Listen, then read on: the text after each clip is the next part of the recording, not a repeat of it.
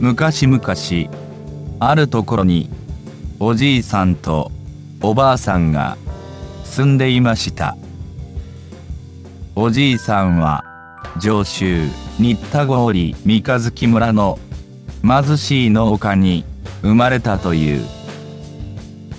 10歳の時に国を捨てその後一家は離散したと伝えられる。